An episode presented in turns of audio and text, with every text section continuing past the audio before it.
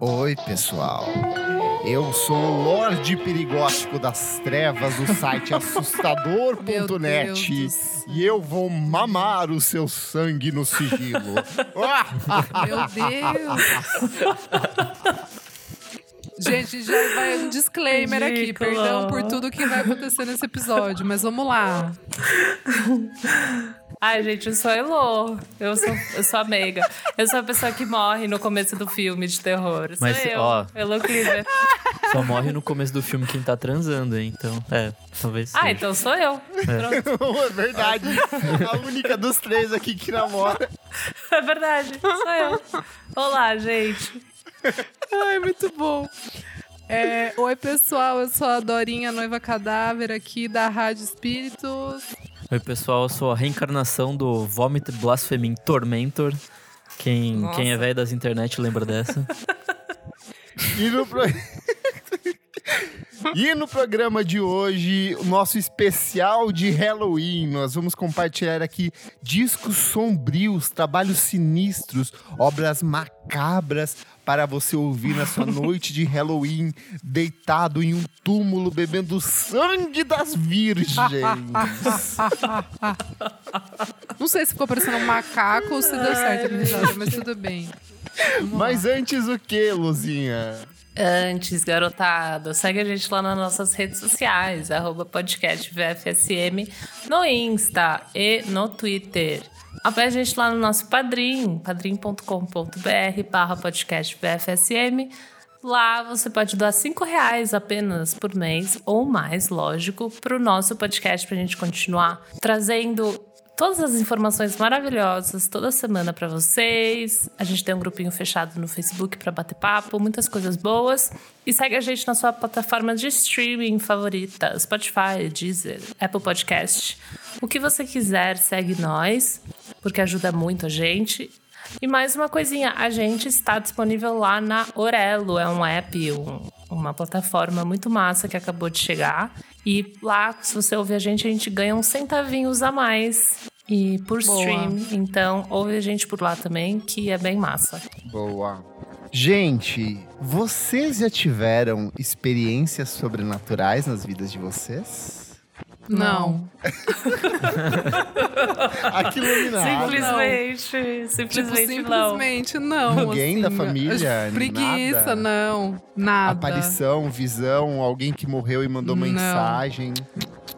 É, Cara, eu sou não, ateu assim. cético do rolê aqui, aqui então pra mim não, não tenho muitas histórias Ai, como pra vocês contar. são sem graça, Olha lá, gente. olha lá ele. Ele vai vir com sete Acho que, na- acho que no Kleber, bolso. é você tem o suficiente pro grupo inteiro, entendeu? então que bom que a gente não A tem. assombração É foi isso, tudo pra escolhe- você. Então, É, a gente Escolhe uma. Gente, a minha, a minha família é toda cheia de casos do interior, né? Ah, o sul do país, né? Ah, o sul do nossa, país. é co- Mas olha, eu sou cético, não acredito em nada. Porém, passei por experiências nessa vida que são tenebrosas. Olha, Hum, Mas sério, tem uma, conheço um monte de amigo que é do sul, tipo, e do interior também, e sempre fala umas coisas, tipo, em fazenda, Nossa. em sítio. Rola umas bizarrices muita muito coisa louca. assim inexplicável, assim. Sei conta lá. uma, acho que- né? Acho que tem uns, A primeira sei lá, uns vez- alinhamentos. A coisa mais assim sinistra foi uma coisa que aconteceu com a minha família inteira numa casa que era uma casa assombrada. Foi a segunda casa que eu morei na minha vida. O nosso vizinho, o marido da nossa vizinha, ele se enforcou no porão da nossa Ai, casa. meu Deus. Ai, E olha aí- essas histórias, Que pra quê? tranquilo. E aí, assim, quando a gente ia dormir, eu e minha irmã, minha mãe deixava o corredor aceso porque minha irmã não sabia chegar no banheiro de madrugada. E aí, o que acontecia? Eu via um homem que ele vinha na porta Ai, do nosso credo.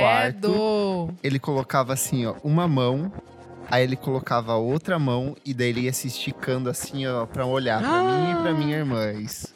de madrugada. você, não mandava ele, e você não mandava ele volta pro seu lugar? Não, Vai eu não dormir, sentia, eu não ou- sentia medo, assim. Era uma coisa meio que, tipo, suave, assim. A minha mãe Você dava um eu era- tchauzinho, conversava com o cara. Não, ele só olhava pra mim e pra minha irmã, assim, e daí depois ele sumia. Que horror. A minha mãe conta que eu era uma criança muito bizarra e macabra, assim, de tipo. Uma vez a gente perdeu a nossa funcionária, uma funcionária nossa no mercado, que ela foi entregar mercadoria com o cara, ela não devia ir junto com eles, sofreram um acidente e ela foi a única que morreu. A minha mãe Ai, que conta que, tipo assim, é, daí tava só eu e a empregada em casa. A minha mãe conta que, tipo, ela tava conversando com a, com a, com a empregada e aí eu não tava ouvindo nada disso. Aí, de repente, no que elas se viram, tô eu olhando pra elas e eu falando assim: a Wanda morreu, né, mãe? Aí a minha mãe olhava assim. Credo. Credo! Aí minha mãe falou Seu assim: louco. Como que você sabe disso? Dela, daí, daí eu falei assim: eu sei, porque ela quem me disse. Quantos, Caralho. quanto, ai, para. Quantos anos? Juro, Quantos eu anos? juro. Eu, Quantos tava, eu anos? Porque tinha tem- tem- uns três, tem umas criança- três, quatro anos, Então, assim. Ô, sério, agora você tá falando, vai depois aí, pessoal. Você sabe aquela história do Pedrinho que saiu no Twitter, do Terron, contando do Boston Drama, do Ai, apartamento sim, lá? sim, é bizarro Então, então, história. é bizarra essa história. E tem uma outra que o Terron fez, que é mais ou menos essa vibe dessa história aí que você contou, que só que aconteceu. Ai, agora onde que é? É um lugar que teve guerra, teve tipo umas, umas treta. É mais no centro, acho que centro-oeste. Acho que é mais centro-oeste do Brasil, assim. E aí, gente, as threads, eu fiquei, tipo, eu não conseguia dormir, porque eu falei, eu quero saber o Eu final não dessa leio essas história. coisas. E Eu tenho não que vou- fazer e uma eu não com vou- todas as coisas bizarras que eu já É, passei. Assim, por exemplo, Kleber, eu já tive um momento em que minha mãe me mandou me exorcizar quando eu tinha Ai, que uns horror. 16, 17 anos, assim. Tipo, era um ritual muito louco dentro da igreja católica com padre. Tipo, não fui abusado, gente, relaxa. Mas tem, Mas eu mas tinha. tem mesmo. Mas ele, ele mandava eu ler um negócio, tipo, era só eu e ele na sala. E aí ele ficava, ele mandava eu fechar os olhos e ele se, me circundava balançando o terço em volta de mim, rezando e mandando eu ler um sair. que tava num papel, assim. Isso é. é traumatizante, isso é traumatizante. Cara, a minha família é só. pouco, só né? A minha mãe conta. Ó, mas eu tenho Mano. que falar, Kleber, que acho que deu errado esse ritual aí, porque até hoje você é meio encapetado, hein? Então é, não. Continua. não Coisa deu muito boa certo, não não. deu. Ai, ai. Mas vamos pra pauta aqui, ó. Cada um separou cinco disquinhos que considera sombrios, sobrenaturais, obscuros, sem gênero definido, sem década definido. Pode ser trilha sonora de filmes de terror, o que mais seja.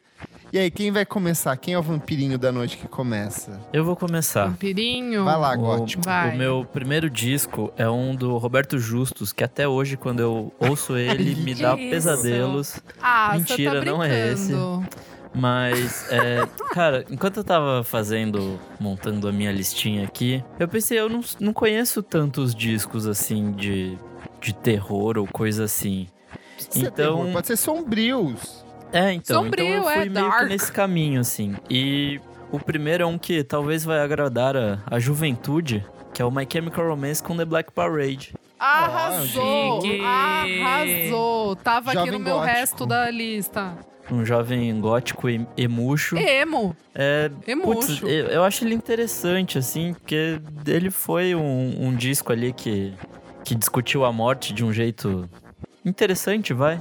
É, ele Uhum. fala sobre um paciente de câncer que, que tá morrendo, né? E aí, na- no final do disco, ele morre. Então, é todo esse processo dele de, de lidar com a morte e tal, de... Tem personagens ali dentro que personificam isso, né? Tipo, É muito legal. deixam essa, essa coisa, tipo, um pouco mais viva, assim. Eu lembro que teve uns clipes todos que eram bem divertidos até. Maravilhoso. Era meio conceituais, né? Era do Esse Samuel é legal Bayer, a maioria. Ele começa já com, tipo, The End e Dead nas, são as duas faixas de abertura, É. assim. Então ele tem essa carga, tipo, de começar E pelo é- fim, e daí ele vai te dando a narrativa até o- de novo, até chegar no fim novamente, sabe? E é muito legal porque é pop, né? É um álbum que tava nas paradas, assim, Sim. tratando de um tema super difícil, né? É, o menino Geraldo Caminhos, ele até cortou o cabelo na época, ele tinha um cabelão no, no disco anterior, aí ele corta, pinta de branco pra, tipo, ficar com essa, com essa cara um pouco mais pálida, um pouco mais com cara de doente, assim. Então acho que. E também nos shows eles tinham essa coisa da vestimenta também, de ser uma coisa um pouco mais relacionada à morte e tal, de ser uma, uma Totalmente parada. e teatral, tal. né? Sim, então eu acho Uhum. interessante a Uma ideia, né, pergunta. de. Diga. Isso seria um novo tipo de glam rock, de alguma forma? Tipo, essa coisa meio performática, maquiagem, Eu é, acho uma- que sim. Eu acho que sim. história. Então, É porque é tem um umas ópera rock, aí né? nesse O- álbum. Sim. É, é. Total. Não, mas total, eles se inspiraram, tipo, em, em Queen, e em, sei lá, David Bowie, toda uma galera que fez parte desse movimento glam. E é verdade, Isa, tem umas guitarras ali que você fala, tipo, essa porra aqui é, É. muito inspirada nos anos 70. Então, eu acho que de fato e- eles estavam com, com essa ideia quando fizeram esse disco. Bom, um bom Super. começo. Um bom começo de noite. Gostei. Posso ir? Vamos Vai lá. lá. Espírito de Eu? luz iluminada. A Você e a menina morta que tá atrás de você. Ai, para. Nossa, agora é verdade. Ela realmente tá atrás de mim. É um É um pôster, quadro, tá, gente? Eu tenho um, um pôster, gente. Todo programa uma ela tá. garota. Agora que tá temático. Agora faz muito. Tá me dando até aflição. Enfim. Gente, eu não sou muito gótica suave. Eu sou gótica suave, não muito gótica, mas tem um que eu ouço muito, que é o Disintegration do The Cure, por que Ai, não? perfeita. Ai, tava super Né? aqui na minha lista, amiga. Tava no meu top 5, então Roubei de alguém, outro, eu vai. nem roubei trouxe alguém. porque eu sabia que iam falar desse já. Alguém ia falar, né? Eu achei que eu- esse eu ou ia falar. Faith, eu acho que alguém ia falar. Ah, sim. Bom, Disintegration é o oitavo álbum do The. Oitavo. E é bem tipo gothic rockzinho assim, introspectivo, pra quem gosta, new wave. É... Eu gosto bastante dessa vibe 80s da batera, né? Tipo, ele é muito deprê, mas ele tem um, sei lá, tem um otimismo no meio assim, eu sinto às vezes. E amo, amo esse disco, gosto muito. E sei lá, acho que é pra quem estiver sozinho no Halloween, é uma boa. Na vida, Boa. umas canções, nossa, que eu Boa. acho que são pesadíssimas. Muito. eu acho, muito nossa, eu acho. Pictures of You até hoje uma das músicas Ai! mais bonitas que eu já ouvi na minha vida. Arrepia. E eu gosto desse disco porque ele é mega extenso, assim, sabe? Ele tem mais de uma hora de Sim. duração, assim, umas faixas longas. Tem uns trabalhos, tipo, eles ficam alongando as canções, eu acho bonito, assim. É mega teatral É, também. ele, jeito. ele vai com muita calma, né? Eu acho isso muito legal. É, é muito, você, quando você vai ouvir, você tem que ir no mindset, assim, porque ele não sai com pressa, tipo, em nada, né? Pra ir de um momento ao outro, assim, ele vai com muita calma. Então é muito legal, bem extenso, que nem o Kleber falou, assim. Se eu não E me acho engano, que- tem uma versão Hum. deluxe ou um relançamento que tem uma versão dub desse disco que é bem boa também. Sério? Meu Deus. É, é muito Caralho. boa porque o The Cure trabalha umas guitarras assim, quase indo pro Dream Pop em alguns momentos, assim, então é, tipo, é super gostoso de ficar brisando com isso. E eu queria Que só falar que esse é o momento perfeito pra se fantasiar de Robert Smith. Porque na quarentena ninguém Uhum. cortou o cabelo, então é só colocar pra cima que Aí, ó. tá aí a, Vai que É vai. isso. a- a fantasia feita. Boa. Baratíssima. Quem vai? Posso ir? Pra começar, eu escolhi um clássico, que é o Unknown Pleasures, Joy Division, de 19... Perfeito. Uhul, de 1979. ah, é, já começa ali, né, aquele grande pós-punk, Ian Curtis com aquela voz que, assim, só ele teve, só ele terá. Eu escolhi ele porque ele traz essa coisa bem pesada, assim, do, do pós-punk, mas é meio claustrofóbico, mas ao mesmo tempo eu consigo imaginar umas pessoas na pista, assim, sabe? Tipo, meio que de um jeito She lost estranho. control again. É, exato. Tipo, Shadow Play também. É, até que É. o Umbats fez uma música, né? Let's Dance to, Joy- to Joy Division. Exatamente, exatamente. É bem isso, assim. É, começo de tudo ali também, né? Dessa cena, eles meio que puxaram. Esse álbum foi meio que um divisor de águas, assim. E o que vem depois também, incrível. Eu jurei que no É, começo então- eu ia falar, eu escolhi esse porque ele se matou, mas não. Ai, que horror, não, gente. E é, no, é depois, né? É o, o Closer. É, O Closer é lançado dois meses depois da morte Tá, dele. então não conta isso, porque você tá estragando toda a minha pauta. Ah, você vai, você vai contar, amigo? Então Sim, tudo bem. trouxe historinhas. Mas enfim, gente, eu acho que esse álbum é essencial pra começar esse Halloween aí. Vai de A própria boa. imagem de capa dele é muito Super. boa, né? É Que aquela é- clássica, né? É o As gráfico ondas. de uma estrela, tipo, morrendo, né? Eu acho isso, tipo, super incrível. Enfim, já foi replicada em até, sei lá, em capinha de celular, abajur, telefone, qualquer coisa. E, Verdade. e é isso. Acho que tem que ter Ian Curtis pra começar essa, essa noite Halloween. Boa. Vou eu, então. Vai lá, amigo. Vou começar com um clássico do black metal norueguês, e é sério mesmo, que é o Dark Throne com A Blaze in the Northern Sky. Ele é um dos clássicos do black metal, dessa segunda leva do black metal, do black metal norueguês, assim. Ele é um disco muito icônico no sentido de que a imagem de capa dele, que é com o rosto pintado, assim, que era uma coisa que depois ia ser utilizada por outras bandas de black metal nos anos 90. Ele é um disco mega cru, mega gravado de forma independente, caseirão, toscão, sujo, mas ele tem uma ferocidade, uma agressividade assim muito única e que viria inspirar uma série de outras bandas, inclusive uma das minhas favoritas que é o Death Heaven. Eles se inspiram muito no som do, do Dark Throne, assim. Eles têm uma discografia incrível, uma, uma, uma dupla, né? Que é o Fenris e o Nocturno Oculto. E assim, os discos deles, eles são bem ativos. Eles lançaram um disco ano passado, ainda recente. Então, é uma banda. E uma das poucas bandas de, de black metal norueguês que não tem envolvimento com nazismo, assim. Então é sempre bom de, de você fazer bom, esse né? filtro quando. É sempre bom, porque até onde eu sei, nunca se sabe, né? Porque tem umas outras bandas assim que você fala assim, Que nossa, bad. banda foda, e aí você vai ver a maioria dos caras é supremacista branco. A própria Zola Dizos, que eu vou comentar daqui pra frente, ela fez um tweet falando assim: é, bandas de black metal que não sejam nazistas, por favor, compartilhem comigo, assim. É um- Meu Nossa. Deus, que horror! Que não sejam, que não sejam. Que não sejam, Não, é. sim, mas não, mas ela tem que... que- pedir. É, nossa, É, que e assim, é tipo um cuidado que você tem que ter toda vez que você entra no terreno do black metal. e o eu black não metal, pra quem não sabe, ele é uma. É, é- é, então a origem do, da segunda onda do black metal ela é toda calcada em cima de nazismo, Ai, de gente. supremacista branco e de queimar igrejas católicas e movimentos anticristãos no começo dos anos 90, assim. Fica só com a Então- primeira mesmo, que é as É, capirotagens é, e os. É que eu acho que a primeira leva do black metal, ela não é tão atmosférica, sabe? Ela é muito quase uma extensão do death metal, que é aquela coisa com a, a bateria muito destacada, o solo bem melódico. O black metal, ele é mais quase teatral, assim. As músicas são densas, elas têm uma pegada de prog em alguns momentos. E eu acho que o, bla- o, o, o, o som do, do Dark Throne, ele é assim, uma síntese muito clara do que viria a ser produzido por uma série de outras bandas. E pra quem nunca ouviu black metal, eu acho que é um caminho muito bom de se começar. Ah, assim. eu vou ouvir, amigo, porque de verdade, eu nunca tive muito saco, assim, confesso. Mas você falou de um jeito que pa- parece ser interessante. É legal, se você, você tem que deixar levar, assim, e entender Coração que, tipo, aberto. É, eu recomendo muito mais se começar com. Death Heaven.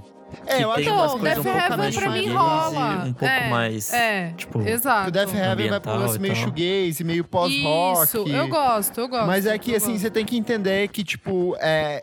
A coisa é tão intensa, é tão crua que o cantar do jeito gutural, com aquela voz, aquele jeito, é parte dessa angústia dessas pessoas, sabe? De viver Sim. em uma sociedade perfeita, só que onde nada acontece, sabe? Com altos índices de depressão Feijoada, e com altos índices de sim. suicídio, que são essas galeras dos países nórdicos. Então eu acho que é um, é um disco muito bom e sombriozaço, assim. E outra coisa, você- é, leia as letras, porque Death É. Heaven eu nunca tinha lido as letras, porque não dá pra entender porra nenhuma que eles falam. Uhum. Mas aí quando você pega pra ler, você fala, tipo, "Oh, isso aqui é, é tenso o rolê. É, sempre umas coisas focadas em depressão, umas coisas bem existencialistas, assim. Então faz sentido com o tipo de música que eles estão tocando e o tipo de entrega no vocal também, assim. E ouça em noites de lua cheia enquanto você caminha pela Meu selva Deus. noturna do Brasil. Ok. Vai, Nick. Bom, pro meu segundo, é um disco que eu gosto pra caralho, e que eu já trouxe aqui, na verdade. Que é o The Last Incoma- Incomatorium, do The Mars Volta. Que, Tudo! pra quem não sabe... esse Eu não é- tinha pensado, arrasou! Amém. Esse é um disco que trata sobre. É tipo um. É meio que um epitáfio de um. Eles contam, né? Uma história de, de um cara que foi inspirado em um amigo deles que se suicidou em, se suicidou em 96, que é o Júlio Venegas. Ele basicamente tinha um comportamento de drogas muito louco. Ele tava fazendo umas misturas cada vez mais absurdas. E aí, em algum momento, ele, ele fica em coma por um tempão e aí morre. E aí, é, para esse disco, eles contam como se eles estivessem na cabeça desse cara, assim, eles criam um personagem baseado nesse amigo deles e a mistura que ele tomou para ficar nesse estado é morfina e veneno de rato. Sussa. Nossa. E aí é todo esse processo de dele, sei lá, tendo umas alucinações enquanto ele tá no no hospital e tal. E, tipo, é é uma coisa muito hermética, assim, porque você tá dentro da cabeça dele, você tá vendo mais ou menos o que acontece fora, mas ao mesmo tempo não. Pode ser só, tipo, coisa da cabeça. E é uma coisa muito claustrofóbica. Enfim, esse disco eu acho muito foda, assim. Ele tem uma poesia meio esquisita, inventa umas palavras de vez em quando. Mas é, é, é para isso, assim, é pra exemplificar que a cabeça desse cara se desfez, assim, tipo não existe mais e ele tá morrendo até que no final ele realmente morre. E, mas enfim, é um disco muito bonito. Bah, a gente tá num, num programa de Halloween, né? Lógico que as pessoas vão morrer, né? Vão morrer todas. E é Inclusive isso. nós quatro.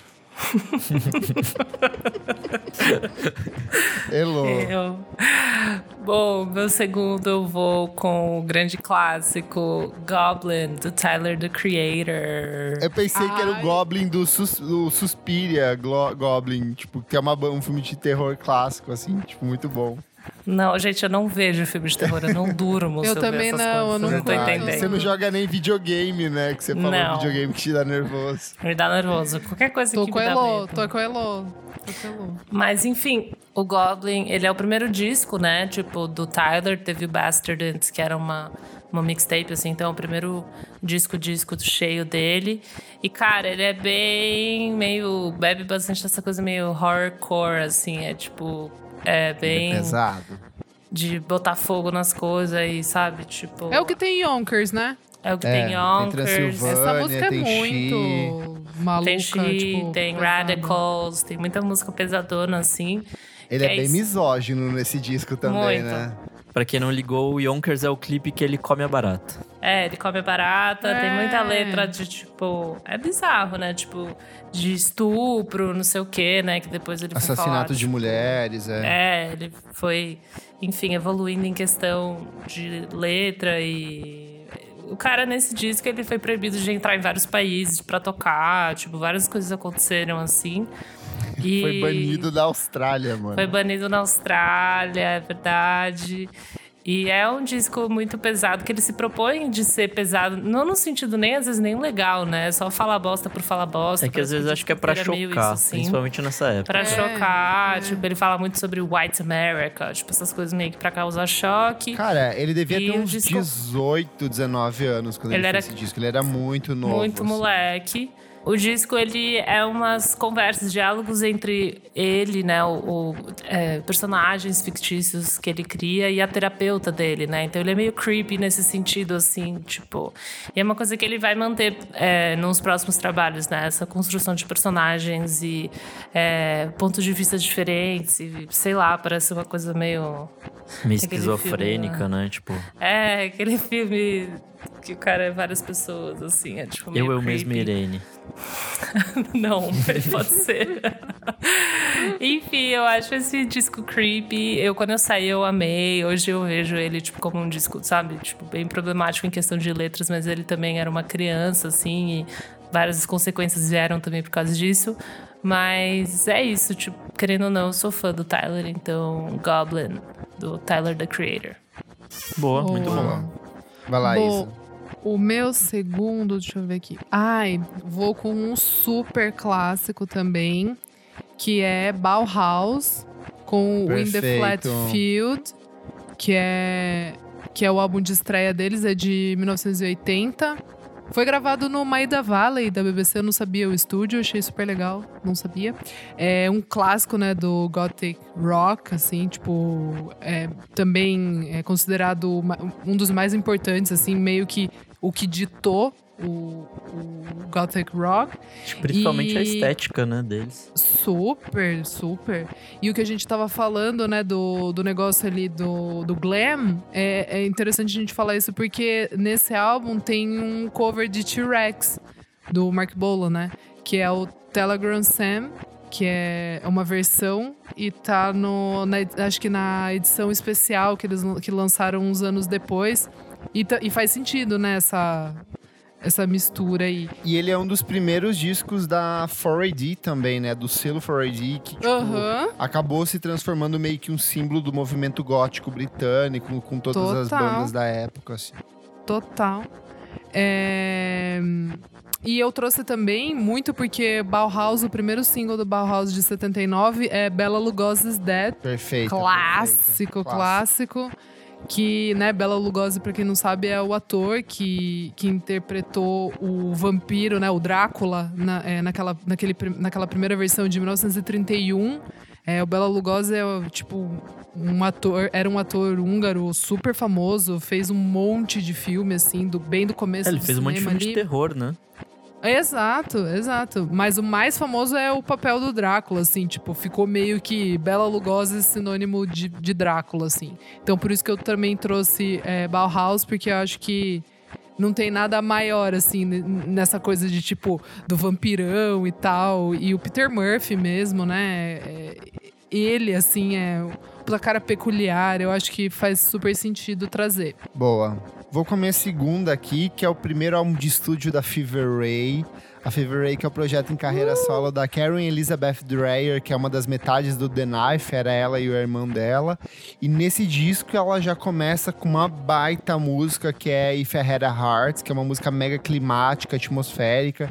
E ela vai trabalhando a questão de sintetizadores e vozes distorcidas para mergulhar em umas questões como é, crises existencialistas, depressão e principalmente o papel da mulher na sociedade, que é uma coisa que ela vai explorar ainda mais no segundo disco, prazer feminino, sexo, vulnerabilidade, assim. Ele é um disco muito atmosférico, um disco muito sombrio. Ela faz um resgate daquilo que Bjork, que Kate Bush já tinham feito no passado, só que numa linguagem muito atualizada, muito própria dela. E que parece, tipo, muito parecido com o que outras mulheres vinham fazendo na, na mesma época. Tipo, Florence The Machine tava surgindo nessa época. Beth for Lashes também tava ganhando bastante destaque nessa época. E são essas mulheres que estavam fazendo um revisionismo desse art pop muito voltado para aquilo que era feito nos anos 80 e 90, assim. É um clássico absurdo, tanto que ela demorou oito anos para lançar o segundo álbum de estúdio dela. É um disco mega cultuado pelas gays, assim, porque ele é uma coleção de clássicos soturnos, assim. E meio que é um indicativo do que o próprio The Knife viria a fazer de- na- no retorno deles em, em, em 2013, assim. E é um disco que quanto mais eu ouço, mais eu gosto. Ele é mega ritualístico, climático. Muito bom pra você, assim, ouvir à noite sozinho, apaga tudo e deixa esse disco tocando. Olha ele. Boa, bom demais. Gostoso. Obrigado, eu sou mesmo. Vai, Nick. Bom, pra minha próxima, é, eu tenho The Downward Spiral, do Nine Inch Nails. Ai, pesado. Pesadão. É, vamos começar primeiro com a história que ele foi gravado na mansão onde a Sharon Tate, que é uma das vítimas do Charles Não Manson, foi sabia. morta. É- essa história é pesada. Ai, então, assim, Fé. Nem fodendo que o eu ia. disco já Nossa, começa credo. com esse background que é tipo: os caras foram atrás da casa e tal. Credo. em busca desse obscurantismo meio bizarro e tal. É, Eu acho que em, algum, em alguma instância ele é interessante por isso, assim, por essa história. Mas eu não sei se ele fosse um filme de terror e tal. Eu acho que ele seria aqueles filmes que meio que nada de sobrenatural acontece de verdade, mas é o, o protagonista meio que ficando louco, assim, tipo, o- se perdendo na própria cabeça. E vale reforçar que nessa época o Trent Reznor tava no ápice das drogas dele, assim, ele passava o dia todo usando tudo que ele podia usar dentro de casa, assim, gastando Ah, então dinheiro. faz sentido. É, ele era um disco que ele tava na mega na esse depressão e afundadíssimo em drogas, assim. Ai, Eu acho horror. até é, impressionante o fato desse disco existir, sabe? Porque ele tava, tipo, tão chapado nessa época que é surreal esse disco ter sido gravado. Uhum. É, ele é um disco que busca umas sonoridades, tipo, bem abrasivas, assim. Ele é aquela coisa meio industrial, meio metal, meio, sei lá, um monte de coisa. Tipo, uns rock bastante pesado, uma música eletrônica também bastante pesada, bastante carregada. E que faz sentido nesse, nessa coisa desse sofrimento tão intenso que ele tava passando e tal. E inclusive vem desse disco a música Hurt, a música que fecha o disco. Perfeita. Puta, é- essa música já é perfeita por si só e ela ainda ganhou uma versão do Johnny Cash, um pouco, alguns anos depois, que é assim, ainda mais pesado e ela fala sobre ele, sei lá, tendo que se machucar, tendo que se cortar pra ver se ele ainda, era, se ainda conseguia sentir alguma coisa, além de, sei lá, tipo, dor, assim. Então, é, é toda uma construção muito bonita, assim, sobre depressão, no, no fim das contas, né? Uhum. Esse disco é muito, muito foda. Boa. Bom, eu vou com um que eu ouço desde sempre, que eu gosto muito. É, não é o mais conhecido da carreira, mas é o auto-intitulado do Anthony and the Johnsons, de 2000. Ai, Putz. muito bom. Boa. Bom, Anthony and the Johnsons é a banda da a Anony, né? Que anteriormente era Anthony Haggerty e hoje é Anony, Anony, sei lá, enfim. E Eu ela é... chamo Anony. Anony. Ela é uma cantora, compositora. O Anony, ele ficou. Até pensei em falar Anony, né? Mas eu acho que ele não é tão sombrio assim, ele é mais apocalíptico. Mas é. Acho que. Ela lançou em 2016 o Hopelessness, que é um álbum muito bom. Tem Esse é bonito. pop. É um disco maravilhoso. Mas eu conheço por, por esse projeto Anthony and the Johnsons, que lançou o auto-intitulado nos anos 2000.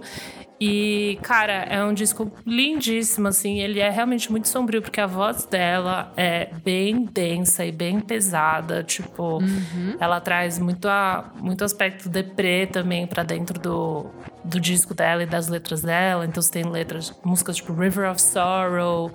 É, o EP, depois, o EP depois desse disco é o I Fell in Love with a Dead Boy, que também é um EP muito bom. E, cara, esse disco ele traz violinos, ele traz toda uma ambientação realmente muito meio macabra e pesada, mas que ela leva para um lugar muito emocionante, assim. O, o próximo lançamento dela, que ficou mais famoso, né, que é o I Am, I Am a Bird Now, que daí tem as músicas Perfeito. tipo que muito boas, que ficaram maiores, tipo You Are My Sister, né? Que é um, um disco Eu acho que... até curioso você recomendar o primeiro, assim. Todo mundo às vezes passa meio batido e eu acho que ele é um disco bem legal. Ele é um disco muito legal. Eu fui ouvir hoje pra pauta e eu acho que pra dentro da pauta o primeiro ele cabe mais, assim, sabe? Eu acho que o de 2005, que é o segundo, ele é um pouco mais leve, ele é um pouco mais otimista. É, é lógico que ainda carrega, assim, toda essa essa intensidade da voz dela, mas em questão de ser uma coisa mais macabra, eu acho o primeiro realmente, tipo, bate nessa tecla pesado, assim. Por mais que o segundo, eu acho que o segundo é um pouco mais pop, sabe? Tipo, ele é mais, mais calminho, assim. Então, vale acompanhar esse projeto, que é o Anthony and the Johnsons, e também A o... capa também é maravilhosa. Maravilhosa. É icônica essa capa.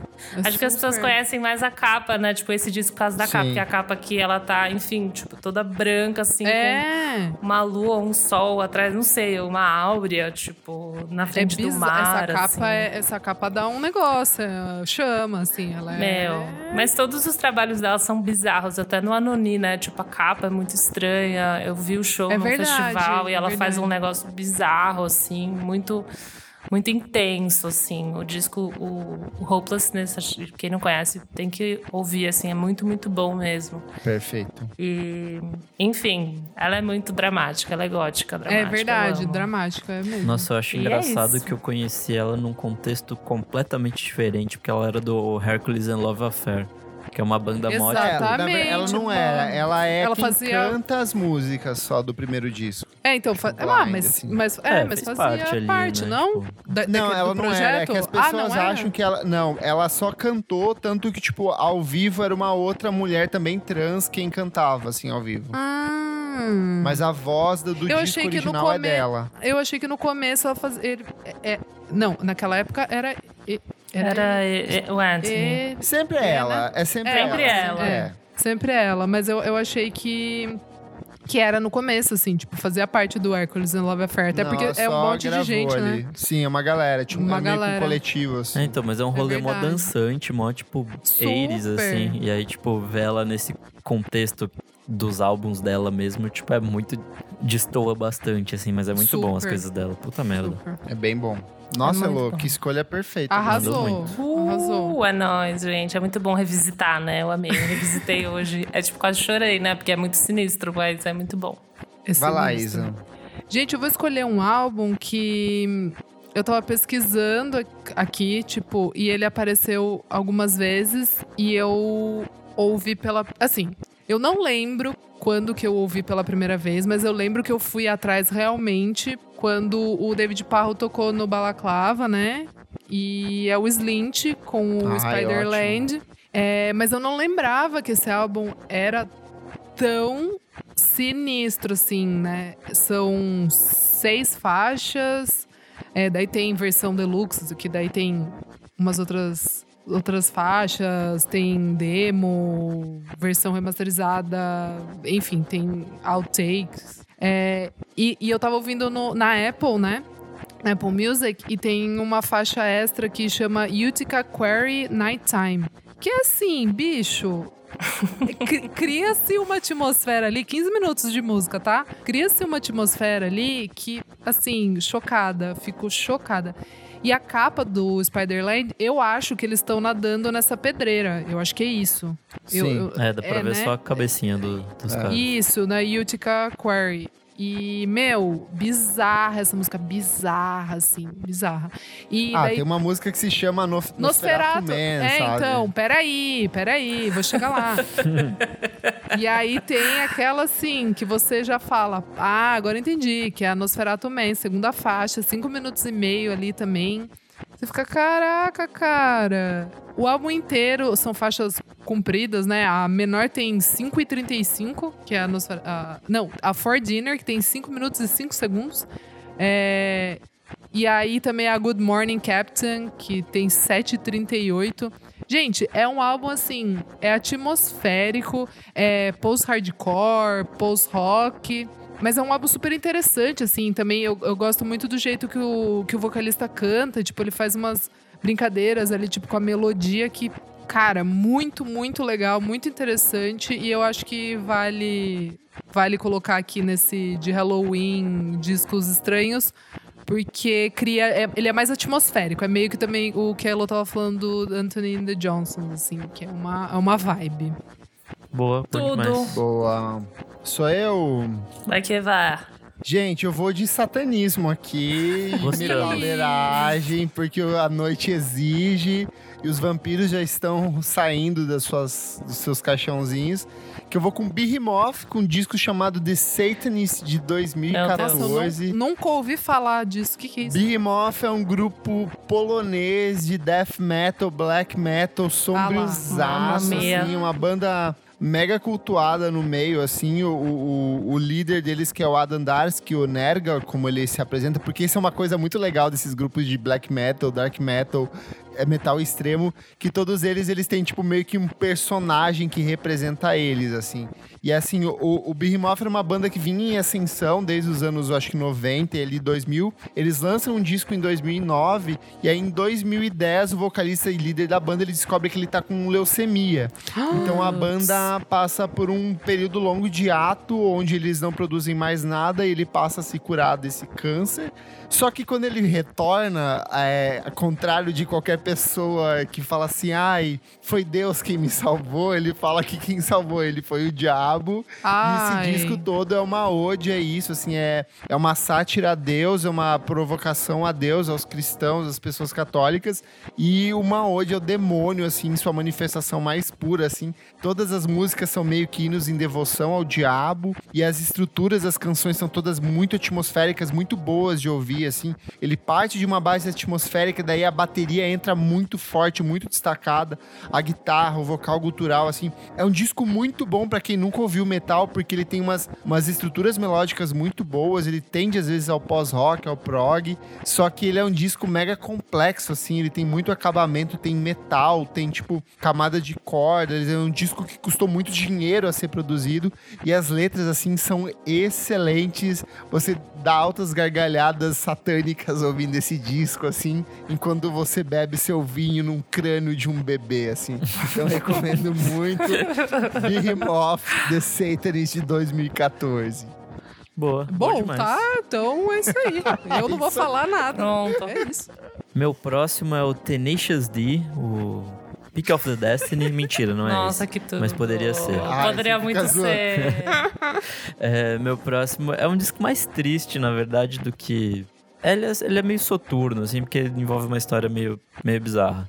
Que é o Hospice do. Ah, do esse The disco Antlers. é pesado. The Antlers, caralho. nossa, pode Eu amo esse disco, é um dos discos que eu mais ouvi na minha vida. Nossa, esse disco Ai. é tristíssimo, meu Deus. É, ele fala sobre um relacionamento de uma paciente terminal de câncer e um médico, mas meio que na verdade é pra falar de um relacionamento do vocalista, o Peter Silberman, Peter com, Silberman. uma, com uma ex dele. Então, Eita. é, assim, ele é, ele é um disco deprimidaço.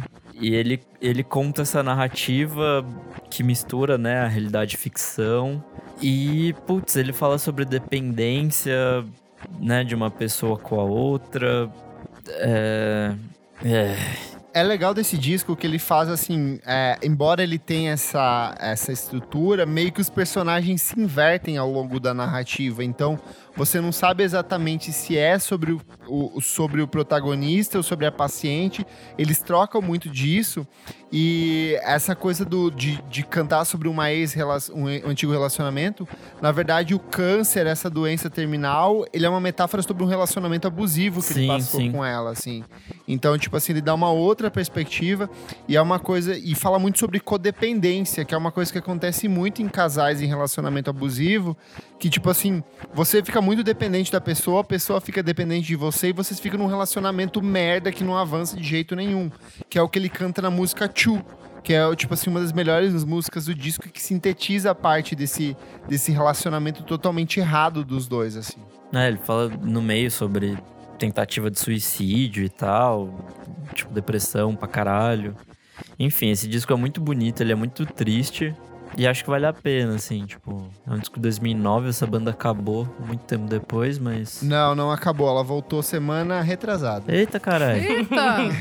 Eles saíram em hiato pra ele lançar o disco em carreira solo e aí eles voltaram agora. Bom, então temos uma boa Nick, notícia nessa minha escolha. Então foi isso. Boa. Tudo. Hello. Bom, eu vou com um, um Halloween indie aqui, porque não. Acho que ele não é tão sobri- sombrio, ele é mais deprê também. Que é um que eu ouvi muito, que ele é bem depresinho. Que é o A New Place to Drown, do Archie Marshall. O Archie Marshall, Amo. ele é o. Enfim, é o King Crew, mas é tipo os projetos solo, sei lá, né? Tipo, o projeto paralelo do King Crew, porque King Crew também é só dele. Mas é, é tipo. É, uma, é um álbum, mas ele te- tem uma sensação de mixtape, assim, pra falar bem a verdade. E ele, ele, sei lá, eu acho ele meio estranho, eu acho que ele traz muitas camadas e uns beats tortos. Ele faz uma parada mais voltada pro, pro um rap, assim, mas um rap bem lo-fizão, assim, que eu acho que, primeira vez que eu ouvi, eu achei bem sinistro, assim, tipo, no, no King Crew ele já fala bastante em certas tracks sobre sobre depressão, sobre, sei lá, ansiedade, coisas nesse sentido, mas eu achei que com esse trabalho do Art Marshall é mais a concretização assim de tudo isso e eu acho bem bem introspectivo assim. Super. Tem bastante E- participação do irmão dele também nesse projeto e a própria mãe deles participa assim em algumas das faixas também.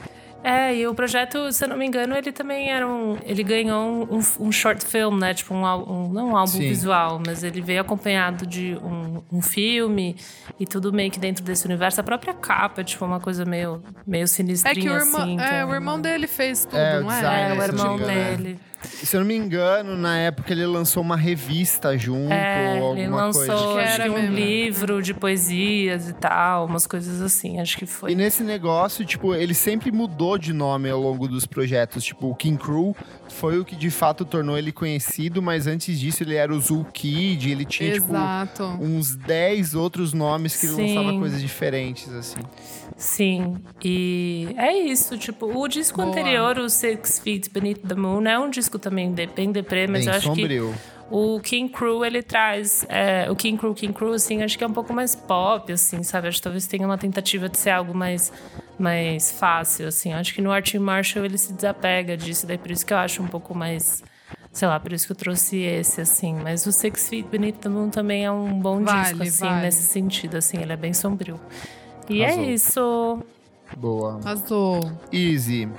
Bom, gente, vamos lá. Um dos meus álbuns favoritos do ano passado, da minha girl band, é, é o The Talkies. É, a girl band lançou em 2015 o primeiro álbum, daí eles pararam, assim, eles ainda tinham alguns shows, acho que essa turnê era de 2016, 17, alguma coisa assim.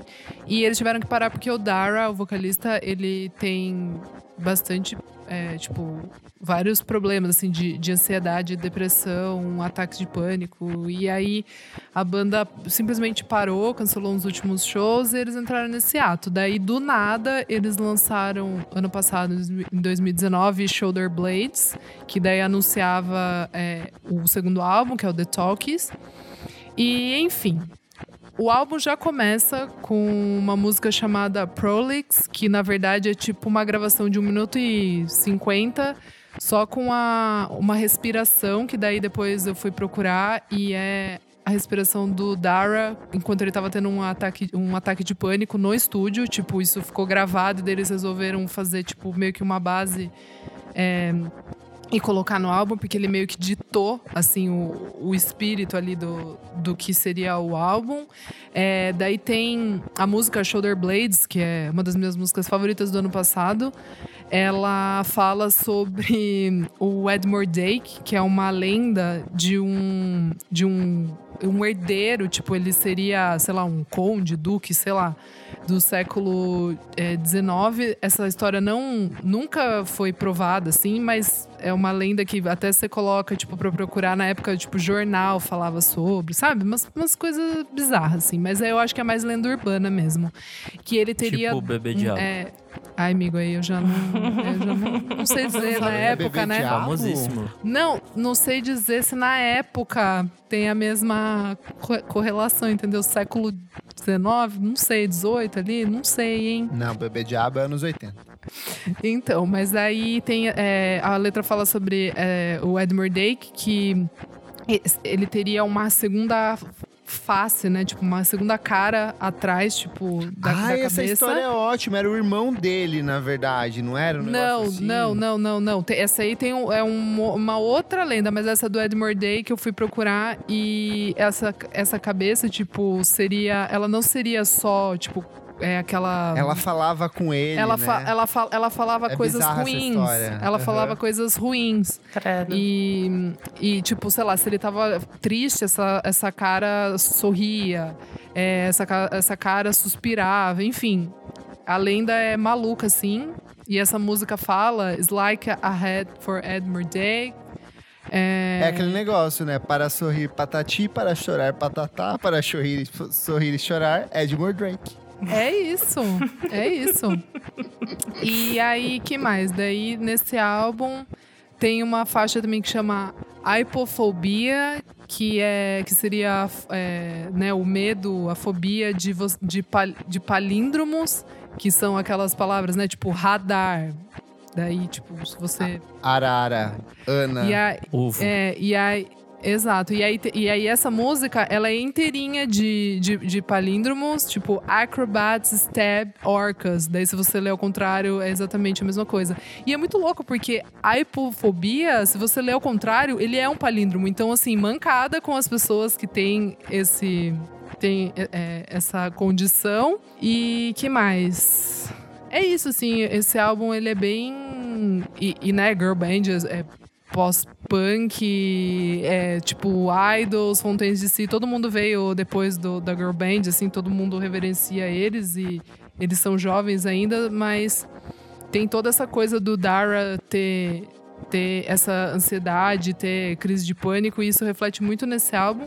E é muito louco que nesse álbum não tem nenhum pronome, o álbum inteiro, porque ele, ele tinha também meio que medo de se colocar I, tipo, ser meio que um, um gatilho, sabe? Tipo, você colocar you, I. É, então ele, ele tirou todos os pronomes, assim.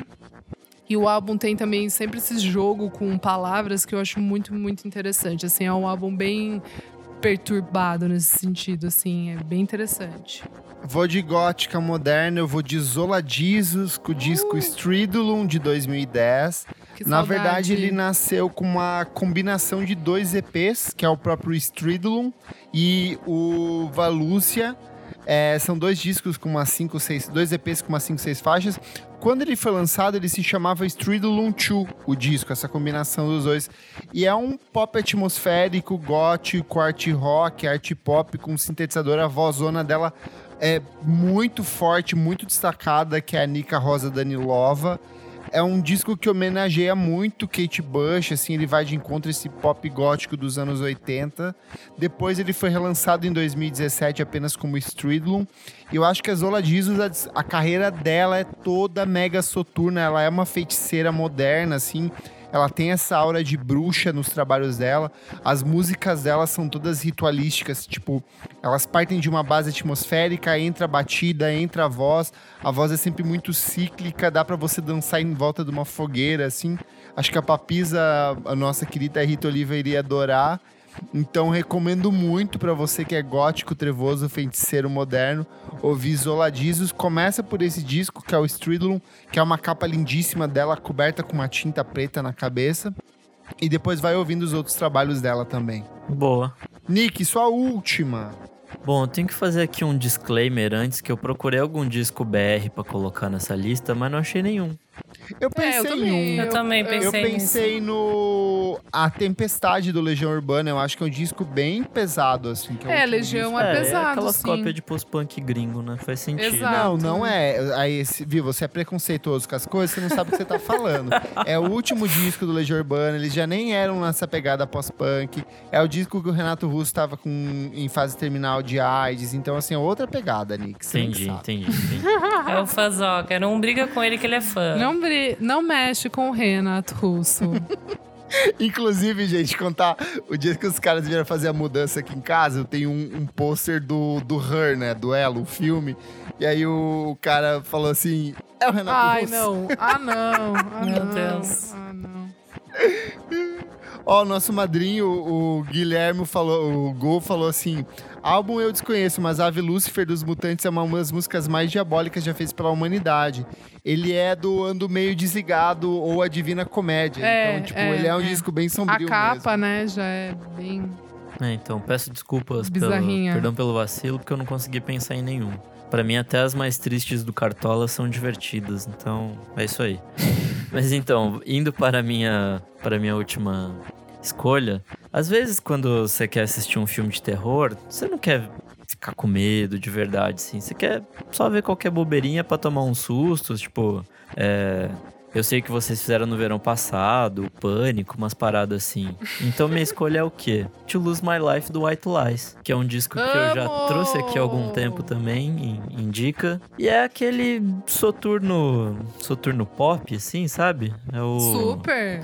É o post-punk querendo ser YouTube, assim, tipo, fazer umas músicas de, de massa. Mas é, é bom, é bom. É bom, é bom. Ele, ele não fala só de, sobre um assunto, né? Mas ele fala de morte pra caralho, fala sobre fins de relacionamentos, fala de, é, sei lá, sequestro que vira assassinato. Só umas coisas que são bem de boa. E acho que é isso, assim. É, eu já, quando eu falei aqui da última vez sobre esse disco, eu achei engraçado, porque ele é muito teatral, assim, mas de um jeito meio pai às vezes, mas ainda assim é um bom disco. É bom, é bom. E é isso.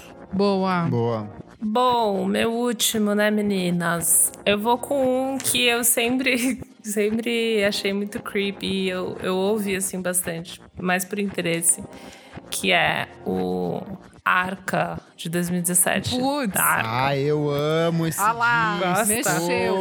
Mexeu, mexeu. Nossa, a tucou a própria onça com capa é perturbadoríssima. É, é Ah lá. Cara, Arca eu acho perturbador, assim. Tudo. É bem, Tudo é que ele bem. faz, assim, é tipo, eu acho bizarro. As fotos de divulgação. O próprio Instagram, assim, é tudo bizarro, assim. E esse disco em si foi o que eu mais ouvi. Eu não cheguei a ouvir o novo, então não posso nem falar. Mas é um disco que tem várias coisas que eu fico meio em choque, tipo a faixa Whip, sabe? Umas coisas assim que. Que, que ele faz que me deixa. É ela, amiga. É ela? Ela, agora ela, é, é- ela se define Ah, como desculpa, mulher eu não trans. sabia. Isso. Eu fui, ouvir, eu fui, fui lendo umas matérias e colocava como ele. Mas tudo bem, porque até é, foi uma coisa É nesse muito álbum, recente, né? assim. É desse álbum? Esse álbum. Ah, É, tá. é o- isso, a partir desse álbum que ela Esse começa a se álbum. apresentar. com- Se bem que ela não incorpora todos os pronomes sempre corretamente. Ah, bom. Então tá é, boa. eu fui ler sobre o de 2017, tipo, matérias, Pitchfork e tal, e sempre coloco como ele. Mas Uhum. ela. Enfim, ela é. É o primeiro que ela canta, né? Ela canta em espanhol e. É perfe... E canta muito. Canta muito e vira e mexe, tem tipo umas letras, tipo, mata-me uma e outra vez, tipo, umas coisas super assim. O drama. Dramática. drama, fala dessas coisas de morte, tipo, sei lá, intensidade de amor, não sei, assim, umas coisas e Mas enfim, para além das letras, o instrumental é uma coisa muito maluca que acho que eu nunca consegui realmente abraçar por completo, assim, eu sempre ouvi como curiosidade, eu acho que é o trabalho assim de eu ir ouvindo e sacando, mas é para mim é a concretização de um som perturbador, assim, sabe? Tipo, de eu não realmente conseguir entender como que a pessoa começa a produzir isso e como que termina. Tipo, um, um negócio muito maluco, assim. E acho que nesse sentido mais do perturbado, acho que é um bom, um bom disco para essa pauta. Boa. Boa. Bom, eu vou fechar aqui, é, que nem o Nick falou, tipo, sessão da tarde, né? Ué, passa Beetlejuice na TV, tem que ter uma coisinha mais de boa pra gente mastigar ali enquanto tá curtindo o filme, né? Então eu vou também com The Cure, porque eu acho que tem que ter aqui na minha, na minha lista, porque eu amo The Cure. E eu vou com The Head on the Door, de 85. Perfeito. Começa com In Between Days, que é aquela delícia, aquele clássico. Daí tem Close to Me, Kyoto Song, que é linda. Ah, eu gosto bastante desse álbum, gente. Acho que, que tá bom aqui pra, pra, pra ser a parte mais tranquila. Aí, se você não gosta de, de música muito pesada, assim, de, né, que traz muito muita coisa pra você pensar e você não tá com a cabeça muito boa. O The Head on the Door continua sendo um bom álbum para a semana de Halloween, com mais essa pegada de boa, né? Que tem faixas super pops ali. E é isso. Boa. Impressão minha, só trouxe coisa inglesa. Não, ó, Girl Band é irlandesa, Slint tudo é americano. Ah, É, então o Não, é, o Slint é Slint é americano, americano. gente. Eu ia falar uma garota europeia. É que é isso. Vamos lá. Gente, meu último, eu ia ir com Joy Division, mas já que a Isa puxou One No Pleasure eu- e não vou repetir, eu decidi mudar de última hora. Eu vou com Beths, com Obsidian. Puta, esse O disco é Beths muito é um- bom. É muito bom. O Beths é um produtor norte-americano. O primeiro álbum de estúdio dele é o Cerulean. E é um disco mega ensolarado, bonito, romântico. Tem uma música que se chama. O nome dela é um coraçãozinho só, tipo um emoji de coração. E o segundo álbum dele de estúdio, que é o Obsidian, que é de 2013, ele começa pela capa, que é ele todo retorcido, escuro, cinzentado. É um disco de pop eletrônico, assim, só que com umas letras muito melancólicas, fala muito sobre separação, fala sobre relacionamentos fracassados, fala sobre abandono. E o disco inteiro, assim, são, ele é todo minimalista, numas estruturas de músicas tortas, com umas batidinhas quebradas. É um disco que ele vai te invadindo a sua mente, assim, de repente você sabe cantar todas as letras, mesmo meio sem saber porquê, assim. É um disco muito pessoal do, do Will, que é, o, que é o produtor. E é um disco muito bom, assim, para quem, quem gosta de, de, tipo... e- Ele é uma versão mais acessível do que o Forte e do FX Twin, do que esses outros produtores vêm produzindo. Porque ele tem essa linguagem muito pessoal dele, então são canções de anti-amor que você se relaciona logo numa primeira audição, só que é um disco muito sofrido de você ouvir, porque as letras são sempre muito tristes.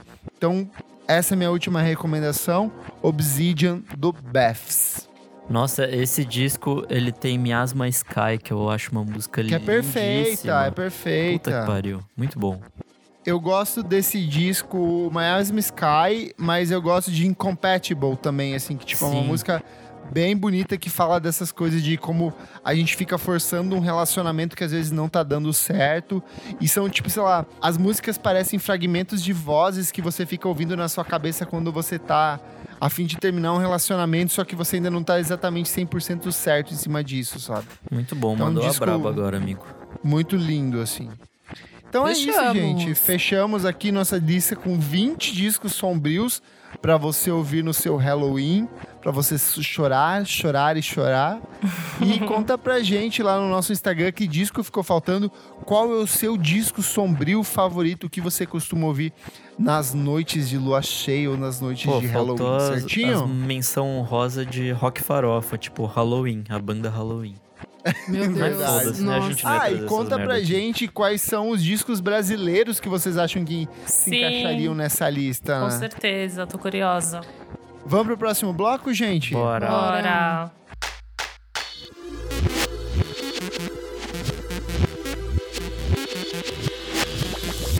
Começando o nosso segundo bloco, o Não Paro de Ouvir. Elo, o que que é esse bloquinho? Nesse bloco a gente recomenda lançamentos, coisas que saíram nas últimas semanas que a gente não para de ouvir. Boa, e o que que você não para de ouvir, menina? Eu tenho três singles que eu não paro de ouvir, três garotas. Acho que talvez vocês podem trazer as mesmas diquinhas. É, bom, é uma musiquinha da nossa diva Yaya G, que lançou o álbum recentemente, e saiu uma faixa bônus chamada When in Summer I Forget About Winter. Muito gostosa, é uma música calminha, caminha de synth, assim, com a voz dela. Muito bom, vale a pena sacar para quem já gosta dela como eu. Segundo, temos da minha diva, Anilo Feriania. Tem uma musiquinha Uh, nova. eu amei, Muito amiga. boa. Eu Muito amei. boa. Saiu Crash, música nova dela. Gostei que ela tá, tipo, meio cintizão, grave, assim. Tipo, bem Ela dramática. tá braba, ela tá braba. Com certeza. Ela é, né? E vem, Então, e vem o EP aí, né? Em dezembro. vem coisa, né? Um EPzinho? É um EPzinho. Delícia. Estou animada. E que apareceu pra mim. é, Eu não tô seguindo tanto, então a Dorinha pode saber se é, é um single que vai vir coisa. É uma música nova da Arlo Parks. Saiu essa Pô, música essa Eyes. dica. É o disco, né? Era sua Vai sair o dica? disco. Roubei, roubei. Essa era a minha dica. única dica, então a gente vai junto nessa. Ah, então vai junto Vai, aqui. vai junto. Bom, eu fui ouvir muito gostoso, como sempre, né? A Arlo Parks é, tipo, maravilhosa. Green tá uma Eyes, né? vibezinha. Green Eyes, a música é um single. Achei uma vibezinha meio mais de high club, assim, sabe? Tipo, a basezinha com uma bateria, tipo, rapidinha. E, enfim, só isso mesmo que a É, voz não um tem nada a ver. R&Bzinho meio 90s assim, né, e tal, é bem gostoso. E tem a participação da Super. Clairo nessa música. Sim. Uhum. Tocando é guitarra isso. e fazendo o back ali. Esses são os meus três singles. O Nick, enfim, tá comigo nessa da Arlo Parks. É, e só falando que essa, esse é o primeiro single do próximo disco dela, que chama Collapsed in Sunbeams, que vai lançar no ano que vem, no dia 29 de janeiro, pela Transgressive. Primeiro Chique. álbum, né? Ah, é o primeiro? Primeiro álbum cheio. É o primeiro, amigo. jurava a gente que ela acha. tinha outro. Exato. Ela só tem EP e É, ela tem até agora. EP. Caralho, é que ela apareceu por tá- aqui, que, né? Exato. A gente já falou tanto dessa perfeita que daí. Bom, é, vou falar aqui que eu amei muito pesado, assim, puta que pariu, o álbum de estreia da Ella Minus. Perfeito, miga, que disco Amiga, bom. que isso? O que, que tá acontecendo com a pista? Nossa, eu queria o que tá muito acontecendo dançar com com, a pista? você eu esse também. disco. Nossa, é muito bom. Na grade do Zig, você se pendurando no globo de novo. Nossa, amo. Ai, sério, que horror. Que, que ano, viu? E estão lançando as brabas. esse Acts of Rebellion. Rebellion, maravilhoso. A Ella Minus, ela é. Ela é colombiana, mas ela mora. Isso. Mas ela Nova mora no- York, em New York. em, no- em Brooklyn. Ela. Como é que Ela fala? é É uma based. É, ela é based em, em Brooklyn. E incrível, a Ella Minus, ela vem, tipo, de uma cena é, hardcore, né? Que ela tocava. que, tipo, nada a ver. E aí ela se trancou, trancafiou pra fazer esse álbum aí. É, bem, é um álbum bem intimista, mas ele funciona super pra pista. E ele é super político também. Tipo, Super. várias das músicas, principalmente quando ela canta em espanhol. Exato. Ela discute a questão dos imigrantes dos Estados Unidos, assim, é um disco muito bom. Não, e aí tem uma faixa que chama Let Them Have the Internet. Aí a outra é They Told Us It Was Hard, but They Were, they were Wrong. Que, enfim, é, daí a outra, Do Whatever You Want All the Time. É bem, como é que fala? Statement, assim, né? Tipo, cada Sim. faixa dá um, dá um murro, assim, tipo. Eu achei muito bom mesmo, assim, tipo, absurdo, absurdo. E o outro álbum que eu ia falar, que acho que achei que vocês iam falar, talvez o Kleber fale também, é os Songs da Adrienne Lenker. Ah, e fala do Instrumentals também, né? Então, exato. É, e daí. Perfeitos, gente. Cara, Meu Deus, essa mulher não essa erra. mulher não para, cara. Nick, ouviu Daí- ou não ouviu? Não ouvi ainda, não deu tempo. Nick, Nico, você você vai vai amar. amar. É maravilhoso. Tudo que ela lançou Tipo, até agora, Não, seja mas com é a banda tá ou numa- solo, ela tá, tipo, Ela- maravilhosíssima, É, assim. Ela tá o Noel em 95 ali, escrevia os Só que dois sem an- drogas. E bom. Só que sem... Exato. e. hum, Olha a briga aqui. É, é, mas é verdade, sem drogas, isso já vale mais vezes, então eu vou retirar o que eu falei. É o tanto é sem drogas que os dois discos foram gravados numa cabana com ela, só ela e o dá. engenheiro de som. Não dá essa mulher. Ah, O instrumento Tá bom pra você, Boniver? Pega essa Taylor Swift. Álbum folk é o Pô, caralho. que isso aqui, ó. Serviu, amores. Serviu bem. Amor é foda. O instrumental são duas faixas gigantes, tipo 20 minutos cada uma. E o som. lindas, lindas, lindas. Dá, Nossa, são dá, muito bonitas. E aí, os songs, eu amei uma que chama Fo- é, Forward, Back on, Rebound. Achei maravilhosa. A To Reverse, que é a, a faixa que abre, eu também achei maravilhosa. Zombie Girl. Enfim, perfeito mesmo. A Adriana Lenker não tá errando aí. E sabe o que é mais foda, Isa? Ela tá lançando discos muito bons desde 2015. Então, ela não para para. de lançar coisa boa, seja no E não Big é tipo Thief assim, Um disco por ano, às vezes são dois discos por ano. Não, sério, ano passado ela ter lançado o Two Hands e o, o FOF, assim, na sequência foi, foi murro, assim. Ela pegou e falou: Ó, moçada, deixa eu falar que eu sei mulher. fazer, vocês não sabem. E na carreira solo dela também, né? O Abai a, O Abai Kiss. Kiss. Abai Kiss, é.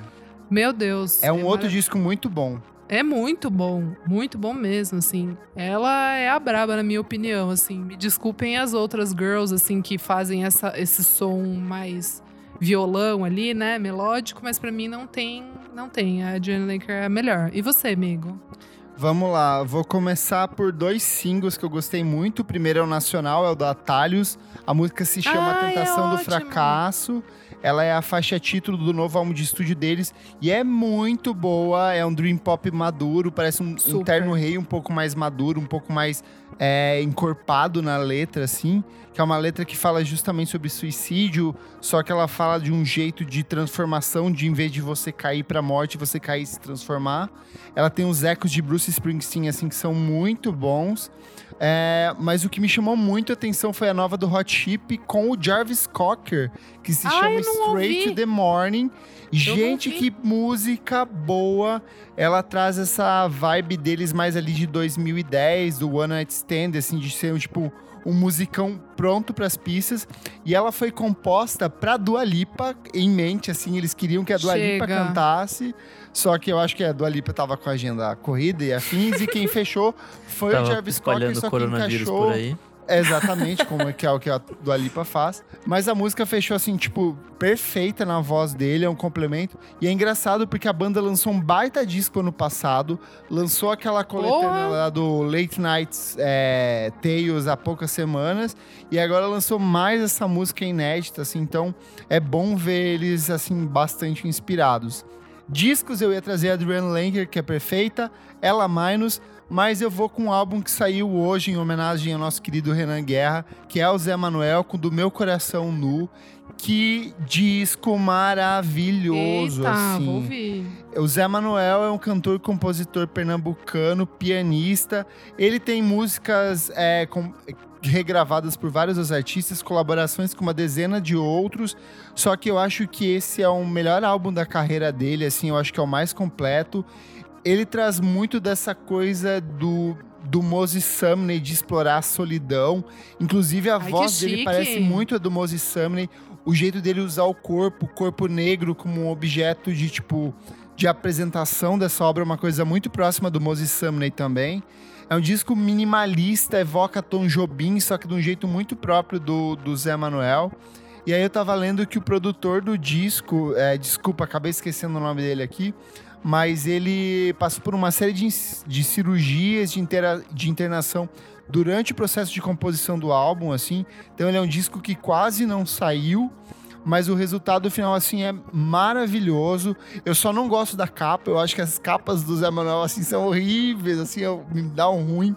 Tem uma estética meio antiga, assim. Mas o resultado final é um disco, assim, surpreendente. Fiquei bem, bem surpreso com esse, com esse novo álbum. Tem participação da Lued Luna, tem Cassim tocando em algumas das músicas.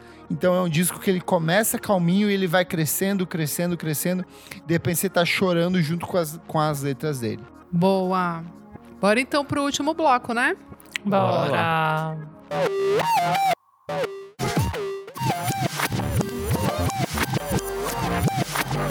Chegamos aqui no terceiro bloco do programa. Você precisa ouvir isso. Kleber, o que, que é esse bloco? Nesse bloco são dicas de qualquer época, atemporais, coisas que a gente gosta muito e quer compartilhar com vocês.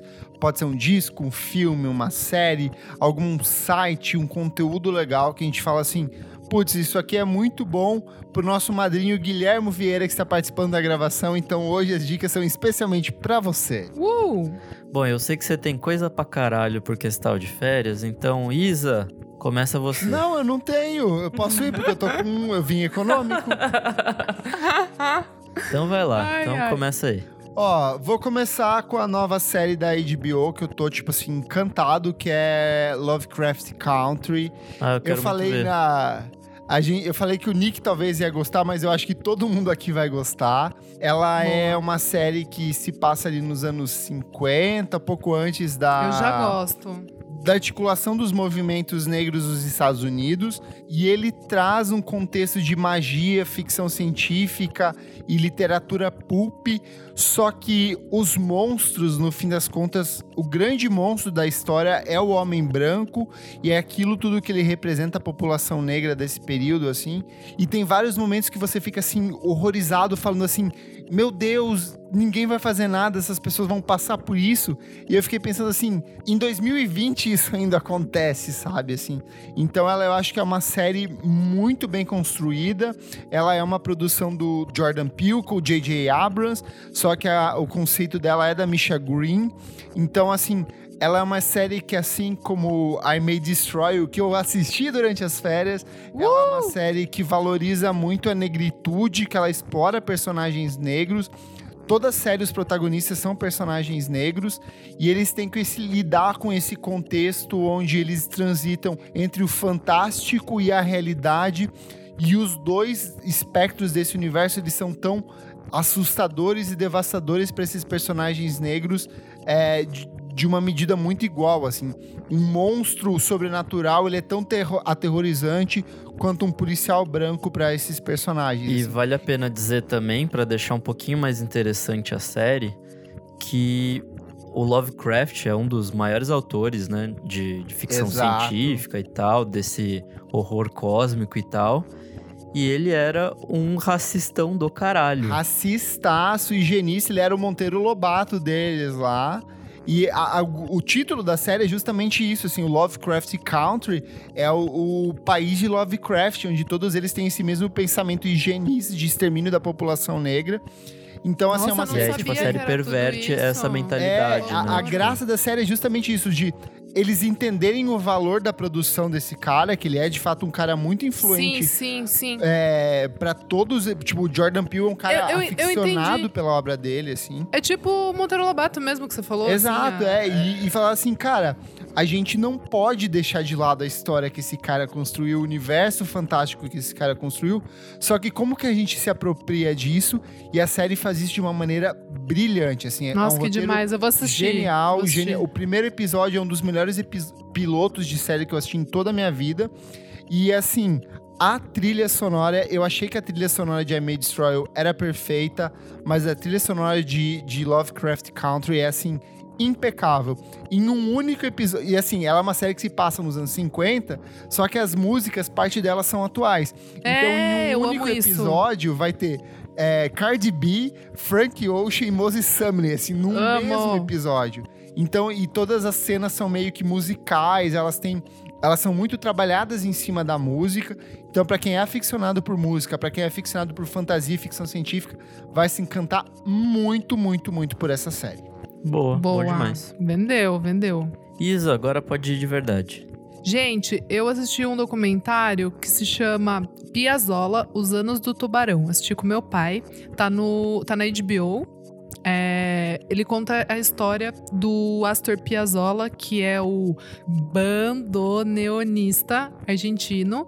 É, ele é, assim, o grande mestre, maestro do tango, né, da segunda onda do tango, assim, vamos dizer, o tango moderno que é, na década de 50 ele começou a revolucionar, e daí sempre tem aquelas treta de ai, tá acabando com a música, blá blá blá, os conservadores enchendo o saco, né?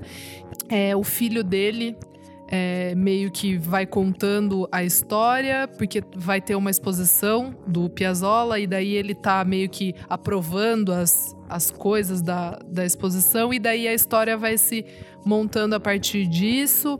É, muito arquivo pessoal, tem muita imagem, é bem legal. Ele viveu no- em Nova York, em Paris, tem muito dessa, desse vai e vem, assim, é um cara que de verdade, assim, ele inquieto, assim, a vida dele sempre puxou ele para outros lugares. E é muito louco que é, na Argentina ele teve que lutar muito para ter reconhecimento, para ter dinheiro. É, só foi, sabe, assim, tipo, mais pro final da vida dele que as coisas vão se acertando. E eu achei muito interessante. é, tem, tem, tem até a história que ele que o Carlos Gardel chama ele pra, pra tocar, e, e, né, o Gardel gigante. Ele viveu de quando a quando, amiga? Ele, vive, ele é de, no, é de 20, 21 até 92. Caramba, boa. É bem legal. Ele, ele, é, ele é o clássico, assim, tipo, o Sim, Piazzolla é aquele que se você. Né, tudo, tudo assim é, é, é o Piazzolla. E o que eu achei muito interessante é, é isso, né, de- dele ter tido que batalhar tanto na Argentina, as coisas terem sido um pouco mais fáceis quando ele estava em Paris. É, tem um momento ali que ele para de, de tocar o bandoneon e daí uma professora dele tipo, ele começa a investir mais no piano. Aí ele volta. É, a vida dele é isso, assim, é muito inquieta. Então é um documentário que tá sempre acontecendo coisas, assim. Você fala, caramba, velho, o cara passou por, por tudo isso, assim. E aí o que eu fiquei mais intrigada foi que no. Eu não vou dar o spoiler, mas tem uma coisa que liga com. com o tema Halloween e coisas sinistras e macabras. É uma parada que o filho dele fala mais pro final do, do documentário e que daí quem assistir vai entender o que eu tô falando, que eu fiquei, nossa, cara, sério? Precisava disso? E aí é isso, então, Piazzolla, Os Anos do Tubarão, muito bom. Boa. Elô, sua vez. Bom, bora lá, né, meninas? Eu venho com duas coisinhas, na verdade. A primeira é eu voltei a ouvir uma playlist antiga minha e redescobri uma um quarteto de jazz assim que eu gosto muito que chama The Ink Spots. De, eles ficaram famosos tipo entre 1930 e 40, assim, foi quando eles, eles explodiram. E fazia essa coisa meio rhythm and blues com o início de rock and roll, assim, muito, muito legal. Tipo, uma música muito gostosa de ouvir, muito centrada na voz. E até eles que começaram aquela coisa meio que é chamado top and bottom, se eu não me engano, que é tipo de um cara cantar a música inteira, tipo um cara que canta no, no, agudo, né? Ele canta a música inteira e daí vem um cara no grave, tipo, só falar a letra, assim, de um jeito meio Barry White, assim, tipo, bonitão, assim. Então, é muito massa, é muito gostoso de ouvir. É meio que pra. Fiquei ouvindo isso assim, porque é muito calminho. Eles têm um grande hit que chama If I Didn't Care. E. Eu, tipo assim, eu fui procurar no Spotify, assim, eles e acabei procurando, achando mais tipo uma antologia assim que tem deles. Então eu diria pra ouvir por lá mesmo, que é um Greatest Hits, mas também, tipo, acho que nem tem disco fechado, fechado assim. E a outra diquinha é que, bom, não sei quem acompanhou o Balaclava Digital semana passada. Uh! Foi muito uh! massa, né, gente? Isadorinha e Kleber entrevistaram pessoas, foi muito foi legal. Tudo. Entrevistadoras. A, a, entrevista da Jupe eu amei, amigo. Foi muito eu legal. Eu amei. Ela não é uma maravilhosa? Ela, é ela é, incrível. muito querida. E ela, ela é com o Edu, gente? O que, que foi aquilo? Eu quase chorei. Então, acabou de postar, que a Yu tinha me falado e eu não sabia se eu podia já falar, mas a, a Balaclava acabou de postar que tá tudo no YouTube da Balaclava pra vocês irem lá ver. E fica disponível. Exclusivo. Exclusivo. hein, menina? Mentira, né? quando sair o podcast não vai, vai ser exclusivo. Mas Está tudo Demos no YouTube. antes do mesmo jeito, está registrado aqui nenhum veículo de imprensa. Ninguém falou nada ainda. Dois madrinhos viram e são as pessoas que receberam isso. Exatamente. Tá bom para você, Rolling Stone Brasil? E esse furo aqui? Então vai lá ver a, meu, a, o show maravilhoso. Show não, são duas músicas, né? Mas da Jupe com a Peles foi maravilhoso. Foi, juro, fiquei emocionada de verdade entrevista da, com a Jupe, a entrevista que a Isa fez com o Matt Wilkinson foi, ficou muito legal. Então, vocês podem ver lá no YouTube. Eu não sei se vai ficar disponível no YouTube por, tipo, para sempre. Na verdade, eu não, isso eu não tenho certeza. Mas vai lá assistir, tá tudo lá. Garotas, todos os shows, apresentações. Dá pra ir lá assistir agora. E é isso. Boa. Boa. E você, menino Nicolas? Bom, esses dias eu tava revisitando meu Last FM para outras pautas deste podcast. Amo. E aí eu me deparei com uma banda que chama Beer Celsius, Celsi, não sei como é que pronuncia. É uma bandinha que foi do anonimato ao fracasso muito rápido e lançou só um disco chamado Dom Domestique de 2013 e morreu depois. Mas enfim, é uma banda muito boa, assim, tipo, é aquele indie rock nova-iorquino, assim. É muito bom para quem gosta de Mudhoney, Superchunk, Pavement e coisinhas do tipo. Hum. É, eles têm um disco só, né? São acho que 10, 11 musiquinhas. Puta, é muito interessante, assim. Eu, eu gosto da apropriação que eles fazem desses sonzinhos. É, não é nada demais, não vai mudar sua vida. E até por isso, né, a banda morreu, porque não fez tanto sucesso assim. Apesar que 2013 lançou um monte de coisa foda, né? Mas enfim. É. É isso, ouça uma banda que não foi pra frente, que nunca mais vai lançar nada, mas que é muito boa ainda assim. E é isso. É isso. Tudo. Muito bom. Vamos ler os comentários aqui, ó, referência à última edição do programa, os melhores discos de 1970, com participação do queridíssimo Bruno Ascari. Comentário do Fernando, pai do Theo, a criança mais linda eu desse amo, Brasil. Eu amo essa família. Ele falou: façam o de 1980 também, é um dos meus anos favoritos. Eu acho que ainda dá tempo de gravar um de 1980 até o final do ano, Esse né? ano dá. Temos a Júlia Freire, falou: Amei, acho que os 70 é a minha década mesmo. Eu vibrei com todos os discos que vocês falaram e, graças ao Bruno ter lembrado dos álbuns do Sabbath, voltei a ser roqueira essa semana. Thier Rock Boa. Voice Intensifies. O que, que é Thier? Nem sei. Ah, tá. Tia Rock! Você roqueira! Ai. O Marques.f falou: Plastic Ono Band, After the Gold Rush e Brighter Lighter do Nick Drake são as- os trabalhos favoritos dele de 1970. É, Nick Drake faltou aí. A Ana Carolina Tá certo. Rodarte falou: Gente, e o Nick Drake também. Vocês não assim. falaram? É, do Nick a gente Drake? não Nossa, falou. Amigo, tem, tem. Não, tinha muita coisa. Gente, falta tinha muita A gente coisa nem mais. comentou, nessas horas. realmente. Da- Ai, que ridículo. Mas Nick Dre. Ai! É, não, deixa quieto. A vida é isso, a vida é cometer erros, gente, o- tá tudo bem. O, o episódio das séries ficou muito legal, gente. O das séries Boa. foi muito divertido Até a mesmo. parte que o Renan começa a falar umas merdas. Ah lá, Ah, vai. ele Meu ficou bravo. Já brigou no A gente Twitter, leu o seu, seu desagravo, sua nota de É desagravo. verdade. Ai, que inferno. Então é isso, gente. É isso. Se chame. Eu sou arroba KleberFac no Twitter e no Instagram. De volta, gente. Eu sei, vocês pediram, eu voltei. O povo clama. Tava bem gostoso sem você aqui, a gente tava se entendendo. Mentira, a gente sentiu sua falta. Sempre. Sempre, sempre.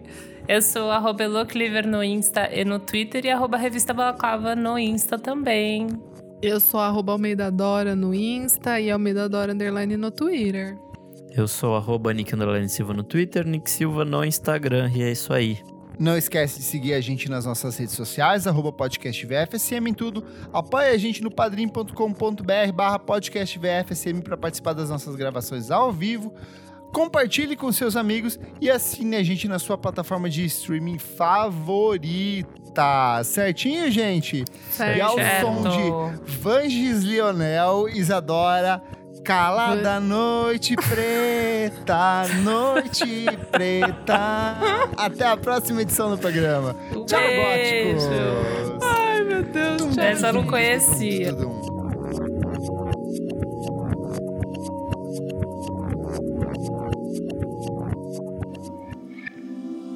Esse podcast foi editado por Nick Silva.